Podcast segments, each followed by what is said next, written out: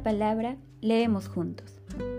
Hola, soy Leslie Espinosa, tengo 23 años, soy egresada de la Universidad Nacional Mayor de San Marcos en la especialidad de Bibliotecología y Ciencias de la Información. Y en este día tan especial voy a compartir con ustedes un poco más de mi persona y de mi experiencia como miembro permanente de este hermoso proyecto. ¿Cómo me animé a formar parte de Pido la Palabra Leemos Juntos? La experiencia fue muy significativa. Lo es hasta la fecha, pues mi integración surgió a través de una comunicación fugaz, poco casual y sin esperanza que se dio por Messenger. Les contaré un poco más sobre el contexto. La organización había lanzado un comunicado a través de sus redes sociales, como Facebook, medio por el cual yo me enteré. Notifiqué una convocatoria para voluntariado. Estuve muy interesada, por lo cual decidí participar. Y quise participar porque ya había escuchado sobre el impacto que generó Pido la palabra, leemos juntos. Incluso había leído una nota que había realizado el canal IPAE con un titular que señalaba el podcast donde las voces infantiles son los protagonistas. Pues me llamó mucho la atención y quería conocer más sobre el proyecto. Por lo que, con más entusiasmo, decidí postular. Sin embargo, lo notifiqué muy tarde ya que al ingresar a la página de Facebook de la organización me enteré que la convocatoria ya había finalizado. Pues un poco desanimada, creí que la oportunidad se había ido. Sin embargo, me animé a enviar un mensaje por Messenger a la organización señalando que estaba muy interesada en ser parte del equipo, de la comunidad misma, que quería participar en el ámbito de la mediación y esperaba recibir su respuesta. Y así fue. Me solicitaron mi número de celular, por lo que procedí a enviar y en el mismo día se comunicaron conmigo a través de WhatsApp. Y fue aquí donde surgió toda una gran experiencia que hasta el momento la sigo experimentando. Fue Graciela quien se comunicó conmigo a través de WhatsApp. La comunicación al principio fue muy formal, sin embargo, grata fue la sorpresa que ya conocí a Graciela a través de otro proyecto del cual también soy parte.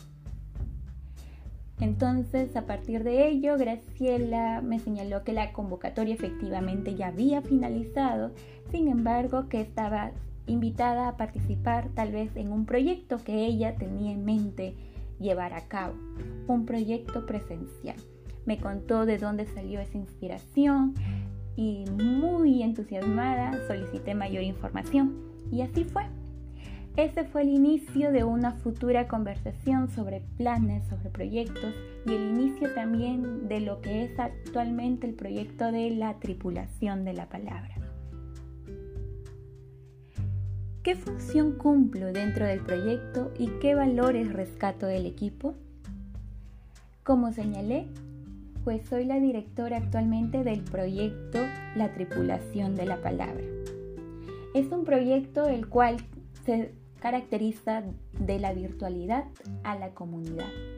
Son visitas comunales que realizamos de manera bimestral en este año con el objetivo de llevar a cabo una jornada de lectura comunitaria.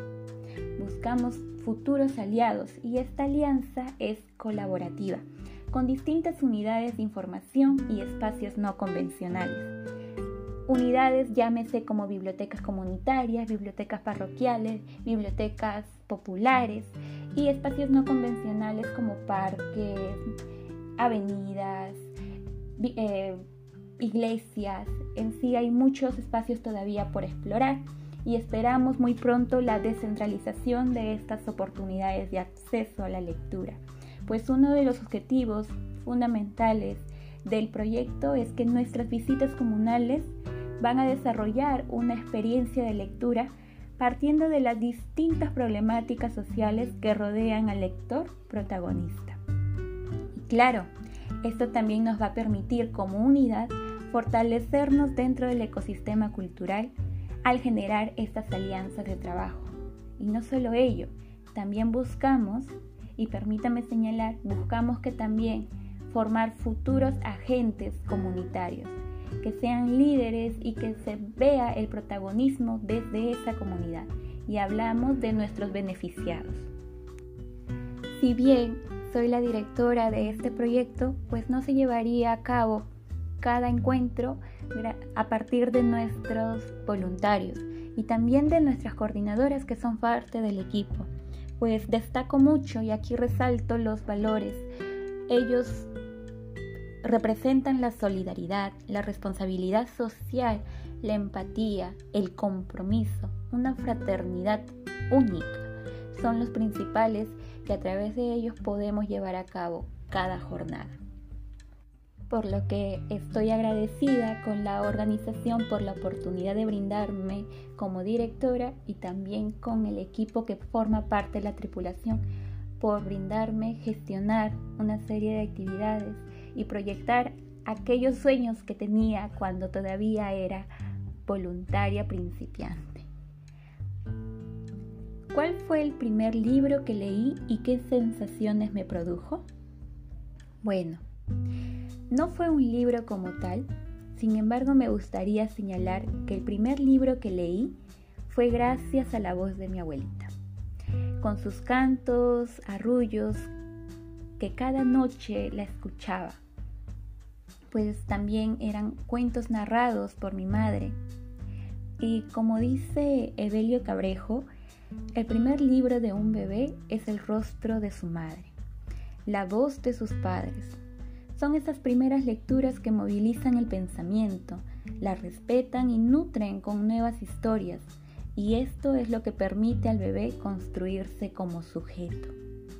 Y así es, no puedo estar más de acuerdo, ya que los arrullos y los cantos o la narración oral de mi madre fueron las primeras historias que yo pude escuchar.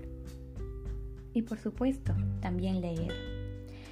Sin embargo, haciendo presente la pregunta, pues el primer libro, como lo señalé, no fue un libro, tal vez en la actualidad sí es un libro, ya que hay un compilatorio, hay una selección de cuentos, y efectivamente son cuentos de Hans Christian Andersen. El primer cuento que escuché y que por supuesto leí fue La vendedora de fósforos.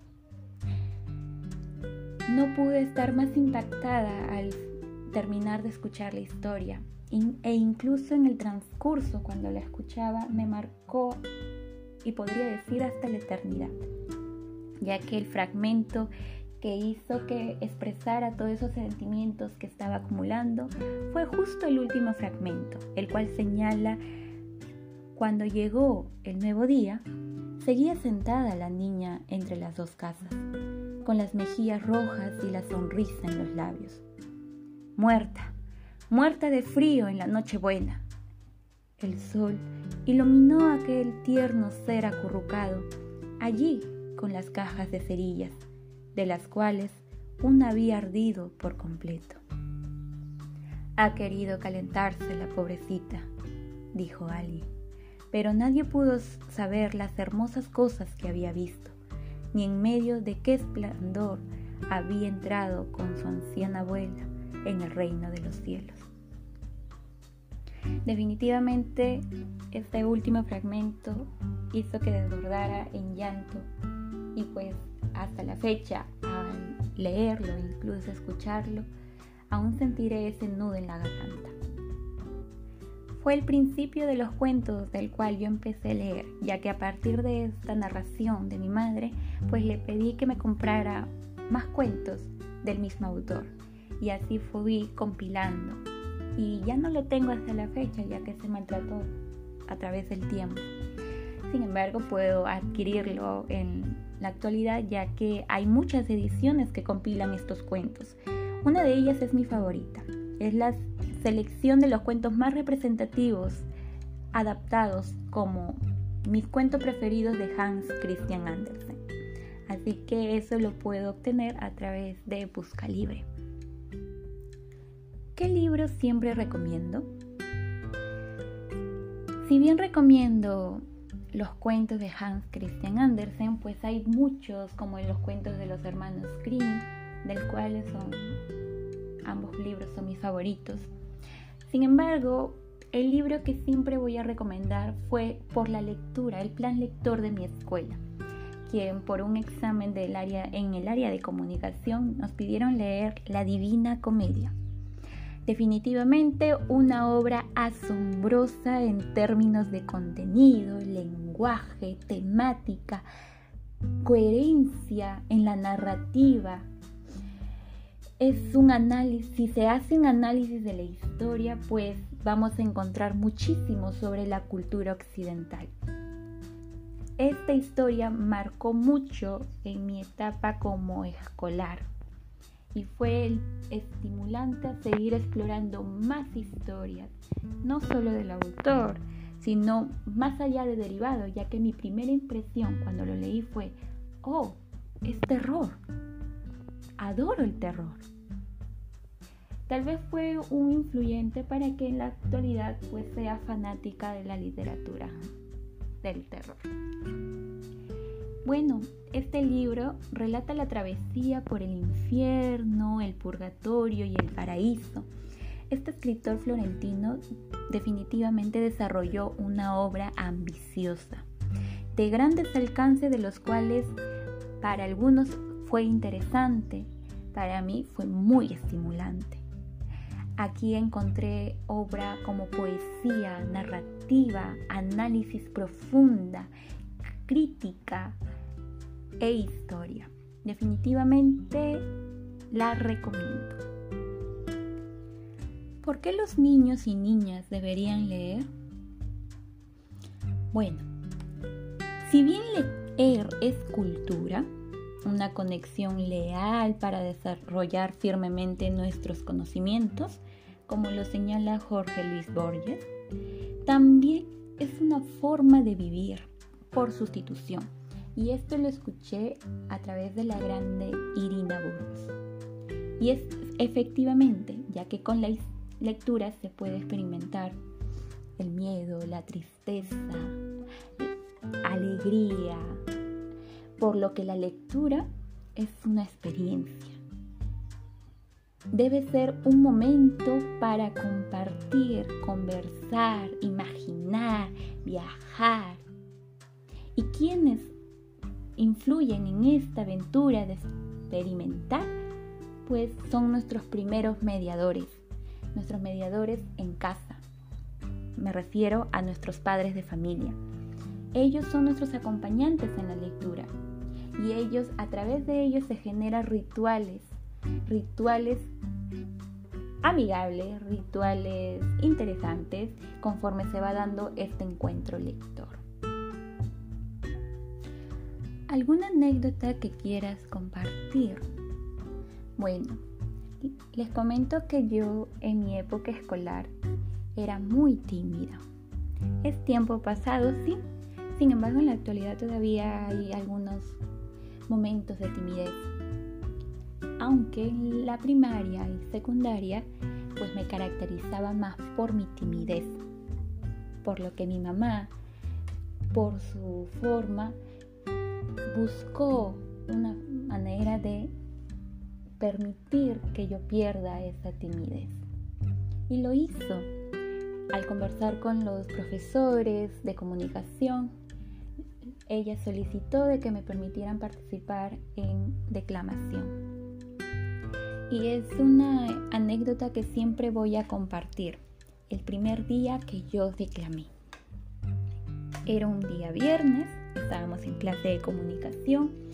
Mi profesora Gladys Yarlaque, que aún la tesoro demasiado, fue quien me permitió explorar mi interior, explotar mi potencialidad y me pidió, no solo a mí, claro, sino a toda la clase, declamar un poema en particular.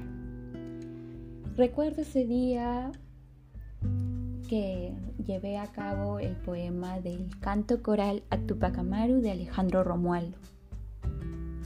Fue días de práctica, mi mentora fue mi mamá, ella hacía los movimientos, la entonación, en sí era una expresión dramatizada. Y fue única, ya que conforme la veía yo sentía el entusiasmo que ella le ponía a las palabras. Me sentía identificada con el sentir que conforme ella daba cada estrofa. Definitivamente ese día y cuando lo realicé en clase, siempre van a ser la anécdota que me va a llevar a tal vez llorar eh, creo que eso hizo que yo sea más sentimental de lo que en, ese momento yo lo era. Pues ese día, viernes, cuando fue mi turno, salí adelante frente a toda una clase. No conversaba mucho con mis compañeros, algunos me conocían, algunos solo escucharon mi apellido. Y fue el día donde yo fui fui Alejandro Romualdo. Me gustó muchísimo la forma en cómo yo movía las manos, cómo yo ponía la voz. Me sentí tan satisfecha conmigo misma. Si bien terminé roja como un tomate, eso me dio como un estimulante. Fue el estimulante a seguir participando. Quería más, más espacios, más oportunidades para declamar.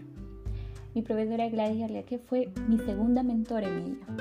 Ella me decía que debía declamar, ella me daba algunas opciones. Y así fue como yo en toda mi etapa primaria, a partir, claro, de, este, de esta fecha, declamé, participé en concursos y me gustaría compartir con ellos. Un pequeño espacio es una gran oportunidad para muchas experiencias. Es lo que me sucedió a mí y por eso lo comparto. Gracias por escuchar hasta el final. Un gran abrazo. Nos vemos.